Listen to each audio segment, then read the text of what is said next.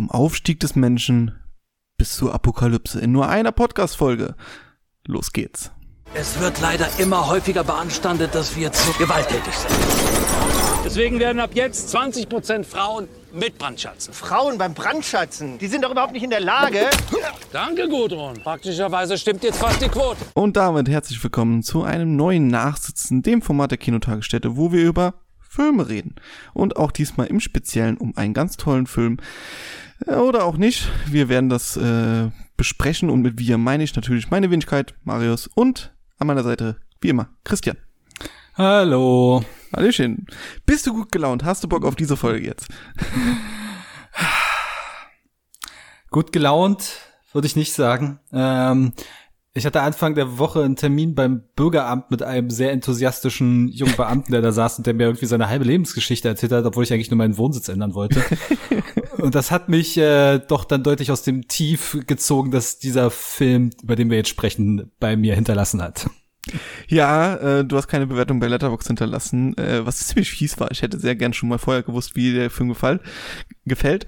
Ähm, allerdings wissen wir ja von dir, dass du mit deutscher Comedy-Kunst relativ wenig anfangen kannst. Exakt. Und dieser Film ist quasi deutsche Comedy, der Film, weil so ziemlich alles, was Rang und Namen hat, dort mitspielt. Außer vielleicht die ganz schlimmen, wie jetzt ein. Also kein Mario Barth oder Kristall oder sowas.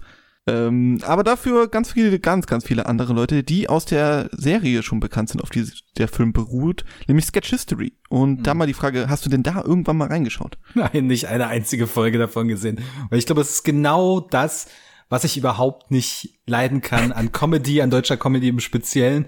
Also ich bin ja durchaus ein Freund von Stand-ups und ich gucke mir auch gerne äh, Stand-ups auf Netflix an, wenn sie aus dem US-amerikanischen oder englischen Raum kommen. Da kürzlich das von das neue von Ricky Gervais gesehen, was ganz äh, unterhaltsam war. Aber in der deutschen Comedy Stand-up, ich weiß auch nicht, bei vielen finde ich, ist das Timing totale Grütze. Ich kann es halt nicht genau beschreiben, aber irgendwie, wie, wie, die, wie die Pointen aufgebaut werden und wie das Timing erfolgt, das finde ich teilweise katastrophal. Und jetzt auch noch in diesem aufgezwungenen historischen Setting, boah, nee, also so Sketch-Comedy ist sowieso noch mal eine ganze Nummer schlimmer. Ja, genau, das ist ja kein Stand-up, sondern Sketch-up quasi. Mhm. Äh, wer die alte Sendung noch kennt mit, äh, mit einem Herr Krebs zum Beispiel und einer Iris Berben. Ähm, und ja, genau, das basiert alles auf einer ZDF-Serie namens Sketch History, wo größtenteils die Leute auch ähm, ja, mehr oder weniger bekannt geworden sind. Manche waren schon vorher bekannt, wie ein Max Giermann. Und es ist ja, ich habe das immer so verglichen, ey, wenn ihr Switch Reloaded mochtet und das alles mit der Menschheitsgeschichte sehen wollt, dann guckt Sketch History. Äh, da zündet auch bei weitem nicht jeder Gag, aber es sind immer wieder kleine Überraschungen mit drin, die einen mehr als nur zum, zum Schmunzeln bringen und halt historischer Kontext vermischen mit Popkultur-Satire, würde ich mal so glatt äh, das Ganze umschreiben. Und bekam deutlich gute Bewertungen. Also Sketch History, ich kenne ein paar Leute, die das mögen, obwohl sie jetzt auch mit deutscher Comedy jetzt nicht so wahnsinnig viel anfangen können. Ja, und das Ganze jetzt ohne ZDF-Beteiligung, deswegen heißt das Ganze auch nicht Sketch History der Film, sondern die Geschichte der Menschheit leicht gekürzt. Vielleicht kurz zur Geschichte. Äh, die Voyager-Sonde wurde gefunden von Aliens und darauf auch die goldene Schallplatte, die quasi ein Video enthält und wo Christoph Maria Herbst äh, die Geschichte der Menschheit leicht gekürzt wiedergibt und die einzelnen Kapitel sehen wir in äh, kleinen Sketchen. Ja. So, erst muss ich schon mal direkt dazwischen springen. Ich möchte bitte meine Alimente haben, weil das ist ja offensichtlich von meiner letzten Idee, die ich im äh, letzten Wunschkonzert geäußert habe, inspiriert, diese Geschichte. Also, äh, um nicht zu sagen, dreist abgekupfert. Bitte, wo ist mein Geld? Wo sind meine Fördergelder, die für diesen Film verschleudert wurden? Ja, ich möchte bitte auch was abhaben. Ja, knapp eine Million Fördergeld, glaube ich, hat er bekommen. Das habe ich mal zumindest kurz gelesen vor der äh, Folge hier. Äh, gut angelegtes Willen, Weil, ey. egal wie man zu diesem Film steht, er kann sich sehen lassen, finde ich. Also Kostüme Nein. und äh, Production Value ja. sind schon relativ hoch. Ja, wenn nicht diese hässlichen Aliens wären. Gott, waren die schlecht animiert. Die sahen ja, das sah ja schon vor 20 Jahren in Hollywood besser aus. Warum zum Teufel kriegen wir das hier nicht in Deutschland geschissen, ordentliche 3D-Animation, Computeranimation zu haben? Oh, nein. Ich bin mir nicht sicher, ob die so schlecht animiert werden sollten, auch, dass sie so ein bisschen äh, Aussehen wie aus einem 90er Jahre Musikvideo. Ja, genau, dass das so ein bisschen Retro-Charme hat. Ja. Äh, zumindest äh, deutet das auch die erste Szene an, um denen es um Einzeller geht, die jetzt auch nicht die beste Animationskunst äh, ever äh, dargeboten haben. Zum Glück hört's danach aus äh, mit irgendwelchen Animationskünsten. Also danach sehen wir deutsche Sketche in Reinsform. Also wir sehen quasi eine Sketchparade, äh, wie wir sie aus dem Fernsehen kennen, zusammengehalten von den Erklärungen von Herr Herbst äh, der komödiantisch zu den einzelnen Geschichten überleitet. Und eben diese Aliens, die sich das Ganze anschauen. So der Grundplot. Ich sag mal so, irgendeine Geschichte mussten sie erzählen, aber eigentlich ist das hier ein Sketch am nächsten. Ja, ist die Frage, ob sie sich damit nicht so ein bisschen überhoben haben. Nee, aber irgendwas, wenn du, wenn du sowas wirklich ins Kino bringen willst, dann brauchst du eine zusammenhängende oder irgendeinen roten Faden brauchst du, um das Ganze zusammenzuhalten, weil du kannst dich im Kino einfach nur einzelne Sketche zeigen. Kannst Ähm, du nicht? Hat Monty Python auch gemacht. Ja, ja, naja, die hat, das ist gleich der Vergleich zu Monty Python, den ich sowieso später noch ziehen wollte. Ähm, aber selbst da hast du ja einen groben erzählerischen roten Faden, dadurch, dass halt ein Menschenleben von Anfang bis Ende begleitet wird. Kann man das so sagen? Ja, ja, wobei aber auch da manche Sachen eher reingedichtet werden bei Mhm. Monty Pythons. Wir reden natürlich vom letzten Film, ne, von Sinn des Lebens? Sinn des Lebens, genau. Ja. Ja. Wobei aber auch die wunderbare Welt der Schwerkraft auch nichts anderes ist wie ein Best-of der Serie. Ja, aber kam das im Kino? Großbritannien vielleicht, ja. Aber davon abgesehen, das ist Monty Python, die dürfen das. Okay, gut. Ja, ja, natürlich. Also da müssen wir gar nicht drum umreden. Das kommt nicht auf Monty Python-Niveau hin. Äh, da sind keine Gags, wo wir noch in 30 Jahren drüber reden Nicht werden. mal, an, nicht mal ansatzweise. Aber trotzdem hat dieser Film, wie ich finde, einen gewissen Charme, weil er komplett aus der Zeit gefallen ist. Also das, was wir dort sehen, habe ich so seit Jahren nicht mehr gesehen. Und auch besonders nicht im deutschen, äh, im, im Kino. Also das ist wirklich, als hätte dort jemand gesessen, der, ähm, und es hat jemand dort gesessen auf dem Regiestuhl, der mit so Serien wie Lady Kracher, Pastewka, äh, die ProSieben Märchenstunde und sowas äh, schon beteiligt war und eben Sketchistik gemacht hat. Und genau das ist der Regisseur, dessen Name mir gerade entfallen ist. Erik Hafner heißt der. Erik Hafner, genau, auch ehemaliges Mitglied von Bumsfilm, das ja von Tommy Krabweis stammt. Und eben für solche Sachen wie ProSieben Märchenstunde, falls die noch jemand kennt, äh, beteiligt war. Und äh, wie gesagt, das ist alles so wie vor 10, 15 Jahren. Das muss man nicht gut finden. Und äh, ein paar Sachen sind auch mit Sicherheit äh, da, die man heute vielleicht auch nicht mehr so macht. Vielleicht auch direkt einer der ersten Sketch mit der chinesischen Mauer, in denen sich auch ein paar Leute aufgehangen haben. Zu Recht oder nicht zu Recht. Kann man jetzt jeder sehen, wie er Wegen, will. wegen Rassist mutmaßlichem Rassismus, oder was? Ja, genau. Ja, kann man auf jeden Fall diskutieren. Was wir an dieser Stelle, glaube ich, nicht tun werden. Nee, werden wir auf keinen, keinen Fall tun. Ähm, aber ja, kann man scheiße finden. Also, dafür, dafür ist es halt einfach zu sehr an mir vorbeigeflogen, als dass ich mir da irgendwie groß Gedanken drum gemacht hätte. Ich meine, was der Film immerhin hat, was man zugutehalten muss, dass er einen relativ guten Erzählflow hat. Ne? Also irgendwie keine Szene wird mal länger als fünf Minuten stehen gelassen und dann ist man auch schon direkt wieder in dem Übergang zur nächsten und da guckt er sich auch aufgrund seiner Kürze, der geht ja nicht mal anderthalb Stunden, relativ gut weg. Ja, also gelangweilt habe ich mich auf jeden Fall nicht im Kino. Ja, und dann natürlich ist es ein Sketchfilm, es ist ein Episodenfilm. Der bleibt natürlich nicht gleich auf einem Niveau, sondern schwankt extrem, wie ich finde. Also da waren, wie ich, also ich habe in diesem Kinosaal musste ich tatsächlich ab und zu mal laut lachen. Aber es gab auch Szenen, wo ich eher in meinen Sitzer versunken bin und gedacht habe, boah, uff, braucht man jetzt nicht unbedingt. Reden wir über Fremdscham, ja? Da reden wir über Fremdscham, wobei wir wahrscheinlich unterschiedliche äh, Szenen unterschiedlich bewerten. So. Also, also bei mir war der große Fremdscham-Moment der, die Rap-Passage innerhalb des äh, Bela B. Guillotinen-Songs.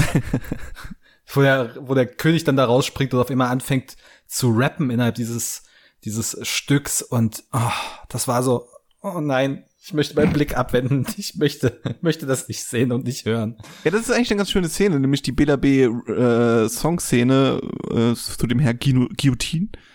Und zwar finde ich passt da alles zusammen, was diesen Film so ein bisschen ausmacht. Äh, kreative Ideen, ja, hat der Film, wie ich finde, Bela B. dort einzubinden, der ein Lied über seine, über seine Erfindung quasi äh, singt. Gleichzeitig halt so Fremdscham-Moment oder Dinge, die nicht gemacht werden müssen. Vielleicht noch ergänzt, es war- ist so eine, so eine, so ein Disney-Prinzessinnen-Song, so mutet das an. Ja, genau. Und er redet halt über ein Instrument, mit dem ähm, maschinell oder äh, im hohen Takt Köpfe abgeschlagen werden können. Ja, genau. Und dann kommt halt äh, König Louis der 16.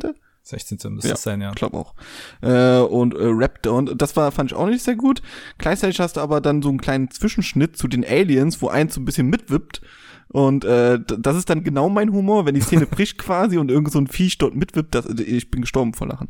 Also das war einer der wichtigsten Momente im ganzen, ganzen Film. Aber äh, ja, das fasst diesen Film sehr gut zusammen, diese, diese Szene, wo Scheitern und ähm, gutes Comedy-Timing nah beieinander liegen, wie ich finde. Hast du denn sonst in diesem Film irgendwelche Highlights? Also hat dir irgendwas, irgendeine Szene so im Ganzen ganz gut gefallen? Ja, tatsächlich gibt es eine, eine Episode, bei der ich äh, ganz, ganz glücklich war, bei der ich sehr zufrieden war. Das ist die mit Al Capone, äh, was an Bastian Pas- Pastewka einem voran liegt, ähm, der hier Al Capone spielt als in einer Welt, in der absurdeste, was, Metaphern, Analogien einfach nur die ganze Zeit ausgesprochen werden. Wenn der Bär äh, im Honig leckt, dann äh, ist die Taube auf dem Dach oder sowas. Also Wenn der Bauer so, den Esel schält, blühen oft die schönsten Dorsche. ja, genau, sowas. Und es ist, das ist so, das ist, das war einfach kompletter Schwachsinn, aber so herrlich ernst vorgetragen, dass es für mich schon wieder lustig war. Also, das ist, das ist dann schon eher mein Humorzentrum gewesen in dem Moment. Auch, also ich fand auch das Szenario schön, da sieht man, also das Setdesign kann sich tatsächlich wirklich sehen lassen, wobei ich die Masken teilweise echt hässlich fand. Auch in dem Moment, er äh, unter dieser Maske steckend, hätte nicht sein müssen. Ich glaube, man hätte ihn noch einfach so hinstecken müssen. Und ansonsten ist es sehr viel Durchschnitt gewesen. Eine Szene, die mir noch so ein bisschen positiv im Gedächtnis geblieben ist, sind die griechischen Philosophen. Ja, die fand ich nicht gut. Nicht? Okay. Äh, die vor einer Menge so eine Art Konzert, Poetry Slam abhalten und dabei nur irgendwelche hohlen Kalendersprüche dreschen. Ja, das fand ich okay, aber die Pointe fand ich nicht gut. Was waren nochmal die Pointe? Dass die Ach so. Groupies quasi hinter die Bühne geholt Ja, werden und dann die, die immer mit will, nicht Ja. mitkommen darf. Nee, Ja, aber okay. war denn, war denn irgendeine Pointe in dem Film gut? Ja. Also mein Eindruck war die ganze Zeit, dass sie in der Konzeptionsphase von dem Film da gesessen haben und ges gesagt haben, okay, wir machen 15, 20 Szenen. Äh, Leute, denkt euch mal zu jeder eine absurde Ausgangssituation aus und dann hat man aber aufgehört. Dann hat man nicht äh, das weiter ausgebaut und auf eine Pointe hingearbeitet, eine vernünftige. Ich finde eine Szene, eine Szene hat auf jeden Fall eine richtig gute Pointe, weil sie eigentlich schon vorbei ist und dann kommt aber erst der Gag. Also man rechnet mit eigentlich nichts mehr und denkt, okay, die Szene ist vorbei und dann war halt ein netter Gag. Aber dann kommt halt noch mal so ein i-Tüpfelchen um drauf und zwar ist das die Stauffenberg-Attentat-Szene. In der quasi eigentlich der Gag ist, dass sich dort jemand in den falschen Raum geirrt, äh, verirrt hat und eigentlich das Hochzeitskomitee für Adolf Hitler beisitzen möchte, aber halt im Stauffenberg-Attentat äh, gesessen hat. Naja, er, er verzieht sich dann, bitte noch darum, dass bitte keiner von, von seinen Geburtstagsplänen erzählt. Lustig, schön, Szene zu Ende eigentlich. Aber dann tut halt Stauffenberg seinen Plan erzählen und erzählt quasi den Zweiten Weltkrieg nach, als seinen großen Plan. Das, das fand ich witzig. Ja, aber die Pointe hat mich überhaupt nicht gekriegt, weil also was was ist jetzt der Witz daran, ja? Nee, Dass es war exakt, hat er den Zweiten Weltkrieg auferzählt und das so verkauft, als wäre alles, was danach passiert, wäre sein großer Plan, damit der Zweite Weltkrieg zu Ende geht. Ja, ja, das habe ich schon verstanden, aber ich finde es halt einfach nicht lustig, weil also ja gut, das ist dann So. was anderes.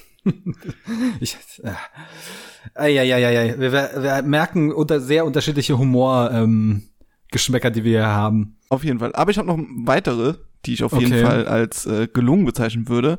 Mhm. Einmal den ersten Flug dieser Schallplatte. Äh, da war schon der erste Gag drin, den ich super lustig fand. Und so hatte der Film ein paar kleine Sachen, die, die mich immer wieder zum Schmunzeln oder zum Lachen gebracht hat. Und zwar werden da so verschiedene Zitate aufgezählt. Äh, I, had a dream, I have a dream, ich bin ein Berliner. Und zwischendurch kommt halt einfach Seitenbacher. Äh, solche kleinen Momente bringen mich immer äh, super aus der Fassung und zum Lachen. Äh, genauso wie die Werbung zu Religion. Ich habe auch gedacht, eigentlich habe ich die Szene schon so abgeschrieben, habe gedacht, okay, das ist jetzt irgendeine, irgendeine Werbung halt äh, für irgendein, irgendein Mittel oder sowas. Aber dann so eine schöne Religionsverarsche drin zu haben, auch immer sehr nett. Auch immer gern gesehen. Ähm, und was hatte ich noch? Ach so, ja. gut. Und dann Szenen, die wahrscheinlich alle scheiße finden werden, äh, aber ist halt so pipi humor äh, da bin ich halt nun mal immer noch zwölf Jahre alt. Das heißt, ich find's einfach lustig, wenn da Michelangelo steht und einfach äh, einen Penis hat. und, David, David, äh, Michelangelo ist David. äh, Michelangelo ist David, genau. Und äh, die halt darüber reden. Die reden halt vier und der hat Minuten auch eine schöne darüber. Pointe. Einfach nur, ja, aber es wird einfach nur über große Penisse geredet und es wird sich die ganze Zeit drüber lustig gemacht. Und das ist doch ein normal großer Penis, dieses halb Meter lange Ding. Und das hat die ganze Zeit. Oh. Ja, weil auch eine schöne, schöne Pointe, wo dann quasi die Frau von ihm äh, den abgebrochenen Penis mitnimmt. Mhm. Äh, fand ich auch sehr lustig. Und das furzende U-Boot. Oh, okay. Ich glaub, Das viele sind da das ausgestiegen war, und haben gedacht, Ja, oh das Gott, war mein absolutes Lowlight Ja, in diesem Film. Weil, weil ganz im Ernst, die bauen da, das ist eine Passage, die geht drei Minuten, in denen wird kein Witz gemacht.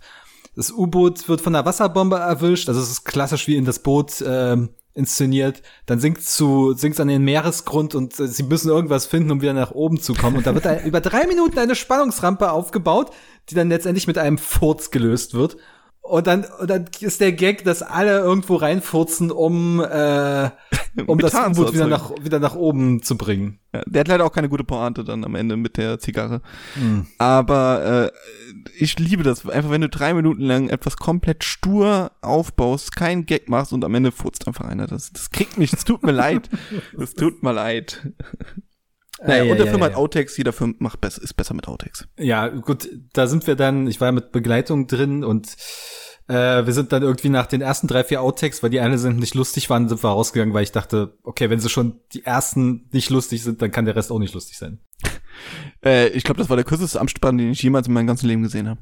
Also Okay. wir waren bis zum Ende dann und haben halt auch rumdiskutiert und alle waren so, okay, was, schon fertig? Dann okay, gehen wir raus. Also es war ein sehr kurzer Abspann. Wie war denn die Stimmung in deinem Kinosaal? Gemischt.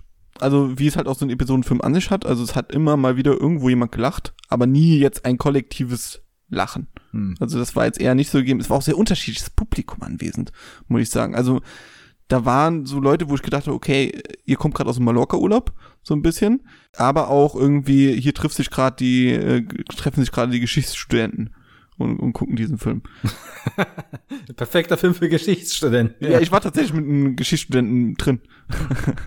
Und er- was hat der gesagt? Er, er merkte an, dass da kaum, kaum was historisch korrekt ist, was logisch Ach, ist. sag bloß. Aber die Titanic, es gibt ja einen Titanic-Sketch, Mhm. da qualmen nur drei der vier Schornsteine und das ist wohl historisch korrekt, Okay. weil einer nur Attrappe war. okay. Also Immerhin. das machen sie dann wieder. Und ich fand halt schön, dass natürlich der Film ist angelehnt auch für alle Sketch History Fans, weil da sind ganz viele Figuren drin, die man aus der Serie kennt. Äh, die Bauarbeiter, die chinesische Mauer bauen, das ist quasi immer derselbe Gag Hm. in der Serie schon gewesen. die dann, die dann später auch noch mal die ISS bauen, ne? Genau, genau. Äh, Klaus Kinski natürlich, schon berühmt über Ja. Sketch History raus. Max Giermann als Klaus Okay. Kinski ist immer Okay, fantastisch. wenn, wenn, ja, wenn das so ist, okay, wenn, wenn er, wenn er schon aus der Serie bekannt ist, ansonsten hat sich mir nicht erschlossen, was diese äh, Verknüpfung von Klaus Kinski und äh, Jesus soll. ich glaube, Klaus Kinski Gut, hat auch mal Jesus gewisse- gespielt auf der Bühne. Ja, ja, es gibt ja diesen, diese berühmte Meme eigentlich schon fast äh, von ihm, wo er, wo, wo er so eine Religionsgemeinde oder sowas auf, gegen sich aufbringt, sie die Ja, ganze Zeit beleidigt und so weiter, ne? Aber trotzdem war es irgendwie weit hergegriffen. Aber okay, kann man machen, wenn dann die Pointen. Äh, ich meine, als er da den Wassertopf wegtritt, das war halt auch lustig aus so einer Slapstick-Komödie, aber hauptsächlich wegen dem Geräusch, was es macht, wenn er halt gegen diesen Wassertopf äh, Ich finde, tritt. ich finde halt Max Giermann äh, macht das immer fantastisch, alles großartig. Aber in dieser Szene fand ich Christian Tramitz besser. Der da als Centurio rumgeht und noch so ein bisschen, will ich mal ein Wasser. Völlig, völlig verschenkt, völlig verschenkt. Nein. Nee, aber Max Giermann sowieso so ein Ding, so gut er das auch macht, er macht halt seit 15 Jahren nichts anderes, außer irgendwelche Figuren zu parodieren und erntet dafür trotzdem noch Lacher, was für mich so ein bisschen unverständlich ist. Also so, so kompletter Stillstand bei ihm kreativ gesehen in den letzten 15 Jahren. Ja, kommt drauf an. Er macht auch immer neue Figuren. Aber du hast ja äh, auch vieles nicht gesehen. ne? Also zum Beispiel äh, LOL hast du ja auch nicht gesehen. Die dritte Staffel habe ich jetzt gesehen, ja. Achso, die habe ich noch nicht gesehen. Siehst du, guck. Ist das jetzt die dritte, die aktuelle? Die dritte ist die aktuelle. neueste? Ja, genau. Wo er irgendwie als Stefan Raab auftritt. Was er auch schon vor 15 Jahren bei äh, Switch gemacht hat. Ja, das stimmt. Aber auch die Praktikantin, äh, früher auch mal gespielt von Max Giermann, äh, bei YouTube gibt's ja ganz viele Sketch History Sketch. Schaut euch den Sketch an, wo Max Giermann als Praktikant bei Napoleon ist, Comedy Gold. Das äh, ist jetzt diesmal auf die Titanic. Auch ein guter Gag drin. Wir steuern auf einen Eisberg zu. Oh, Eisbären. Äh, fand ich lustig. Äh, Das, das war für dich der beste Gag in der Szene, okay. nee, an sich gefällt mir die Szene ganz gut. Äh, die kommt ja auch später nochmal vor und ist für den ganzen Schlamassel eigentlich verantwortlich, indem sie bei der Weihnachtsfeier der NASA ja zwei Schallplatten umvertauscht. Auch ein ganz Genau. netter Twist. Wel welcher, welcher Schlamassel, ja. Ähm, äh, vielleicht zur Erläuterung, also endgültiger Spoiler-Talk-Warnung an, an, an dieser Stelle, wobei also, es ist halt wirklich wurscht. Also letztendlich kommt halt, kommt halt raus, dass diese goldene Schallplatte, die die Aliens da erhalten haben, ist eigentlich mit dem Weihnachtsfilm der NASA-Abteilung bestückt, wo sie sich die ganze Zeit lustig machen und anstatt die richtige halt hochzuschicken, hat halt die Praktikantin das verwechselt und die falsche geschickt und daraufhin ähm, sehen die Aliens, was eigentlich für, für eine scheiß Spezies die Menschheit ist und äh, löschen einfach die Erde aus. Im Jahr 2050, wenn Greta Thunberg Weltpräsidentin ist. Und ja, scheiße gelaufen. Ja, dumm gelaufen. Da sind wir auch bei, nur bei der schlechtesten Szene, wie ich finde, im ganzen Film. Die Greta Thunberg-Szene ist mir nicht erschlossen. Das habe ich nicht gerafft, was, was da jetzt irgendwie der Gag sein soll. Ich glaube, das soll kein Gag sein. Ja, das- gut, okay. Also, Aber wenn sie es ernst meinen, dann und die Welt eh untergeht, dann können wir jetzt auch nochmal Party machen. ja, ja, da kam ja auch noch dieser Song im, am Ende. Ja, wo wobei alle das wieder Sketch History relevant ist. Am, jede, am Ende einer jeden Staffel machen sie einen Song. Mhm. Ja. Ja, gut. Ja, Und aber der Song war okay. ich find's tatsächlich bemerkenswert, wie krass dieser Film auseinanderklafft. Einerseits in, im absoluten Rohrkrepierer-Humor, wo für mich innerhalb von 90 Minuten allerhöchstens zwei gute Pointen, also zwei richtig gute Pointen drin war und der Rest war Crap. Und andererseits diese extreme politische, äh, extremen politischen Botschaften, die er senden will, von wegen, die Geschichte der Menschheit ist durchzogen von Gewalt und Unterdrückung. Dann immer wieder diese Bezüge zur, zur aktuellen Zeit mit, es geht um, in dem Wikinger-Sketch geht es um Frauenquote, um Political Correctness, Da ne? fand ich den, den, die Auflösung auch ganz schön. Ja, war nett, aber ist auch wieder zu, weit in die Länge gezogen. Ja, Ähm. Es geht um ne, Klimawandel und Zerstörung unseres Planeten und also du hast auch schon den Religionssketch, äh, die Religionswerbung erklärt, die in der die in der ich sage mal in dem was sie aussagen will, ist dieser Film teilweise echt gut und eindringlich, viel zu aufdringlich an vielen Stellen, aber es ist so eine krasse ähm, Differenz, so ein Auseinanderklaffen zwischen dem, was er aussagen will und dem, was er humoristisch bringt. Also äh, erstaunlich. Ja, kann man so sehen. Äh, ich finde, das war einfach eine sehr schöne Sketcherei. Mit sehr vielen, äh, ja, manchmal sehr klar formuliert, wie jetzt zum Beispiel der Religionssketch, wo man sich auch schon gedacht hat, huiuiui. Ähm, also sie haben kein Problem damit, auch mal jemanden auf den Schlips zu treten. Aber halt auch sehr viel, non, also komplett absurdes, Ja. beziehungsweise äh, nicht relevantes Ge Getue. Aber ich, ich gebe dir auf jeden Fall recht. Es hat nicht alles funktioniert. Ich habe zum Beispiel noch den Christoph Columbus-Sketch, den ich absurd schlecht fand. Ja, ja, der war auch Der erste furchtbar. Drei, dreimal, drei, viermal den gleichen Gag. Ja, Erste Weltkrieg-Sketch fand ich komplett, also das Caroline Kebekus war da komplett verschenkt. Ja, Junggesellenabschied im Schützengraben oder zwischen den Sch- Ja, in der Front. ich glaube, ähm, Junggesellenabschied sind so dermaßen unbeliebt. Ähm, meine Kinobegleitung hat auch gesagt, komm, erschieße. Nervt aber auch wirklich, tatsächlich, wenn du in der Innenstadt unterwegs bist. Das Schlimme ist, Sketch History hat einen fantastischen äh, Erste Weltkriegs-Sketch, in dem irgendwann Kaldall um die Ecke kommt. Und äh, gespielt von Max Giermann. Und da äh, im Ersten Weltkrieg so ein Offizier spielt. Super lustig. Okay. Aber ist denn Sketch History auch so politisch teilweise, wie dieser Film hier sich gibt? Ja, ja, ja. Okay. Also da wird auch alles quasi durch den Kakao gezogen. Hm. Ja. Aber, also das ist auch da die Mischung. Von sehr explizit zu, wir machen einfach nur Blödeleien, weil wir Bock drauf hatten. Weil ich glaube, das ist dieser Film, das ist wieder so einer Filme, einer der Filme, wo einfach nur die Leute Bock hatten drauf. Und einfach nur gesagt haben, hey, wir haben Spaß daran, uns ins Kostüme zu setzen und irgendwelche Pointen uns gegenseitig äh, anzuschreien. Und dann machen wir das jetzt. halt. Und äh, ja, ich mag das immer ganz gerne, wenn man sieht, dass die Leute auch Bock drauf hatten. Aber die große Relevanz des Films möchte ich auch in Frage stellen. Also es war jetzt kein Monty Python, wie wir es am Anfang schon erwähnt haben. Damit hätte ich auch anfangen können. So ein schön, haben wir das deutsche Monty Python. Ja, ja, ja. Das wäre aber eine sehr steile These gewesen. Twitter ich einfach. So. ähm, nein, so weit würde ich bei weitem auch nicht gehen. Aber trotzdem, ich musste ab und zu mal gut lachen. Ähm, ja, Leute, schaut ihr schon an, sonst wird es ihn relativ bald wahrscheinlich auch im Streaming geben. Wenn ihr Sketch History mochtet, dann finde ich, ist das Pflichtprogramm. Alle anderen gucken Probe. Ja, den kann man tatsächlich ganz gut Probe gucken. Einfach die ersten zehn Minuten, die ersten zwei Episoden. Oder einfach den Trailer. Da ist oder den sehr viel schon Trailer. dran. Das, ja. Also vom Trailer zu urteilen, der tatsächlich ähm, nicht lustig ist, trifft, das trifft den Film ganz gut, ja. So, bei mir geht hier draußen die Welt unter. Äh, durch ein Unwetter. Deswegen finde ich, das ist der richtige Zeitpunkt. Selbst der Himmel sagt, wir sollen aufhören. Ja, dann machen wir das doch mal. Drückst du dich gerade vor der Sonne oder wie soll ich gerade die. Es hat, es hat vor ein paar Stunden bei uns geregnet. Jetzt ist die Sonne wieder rausgekommen. Ich hoffe mal ehrlich gesagt auf Gewitter, was heute noch angekündigt ist. So ein bisschen Erfrischung wäre ganz geil. ich ich schicke dir das Gewitter jetzt von Mainz nach Leipzig und. ja, puste ähm, mal kräftig Richtung Osten. genau. So, und wir hören uns hoffentlich bei schönerem Wetter. Dann wieder nächste Woche. Schauen wir mal, was dann passiert. Ähm, ich würde mal sagen, da geht es um bessere Filme, aber das, das wird sich herausstellen. Es kann, es kann nur besser werden. Ne? Wir, wir, wir schauen. Bis dahin, macht es gut. Tschüss. Ciao, ciao.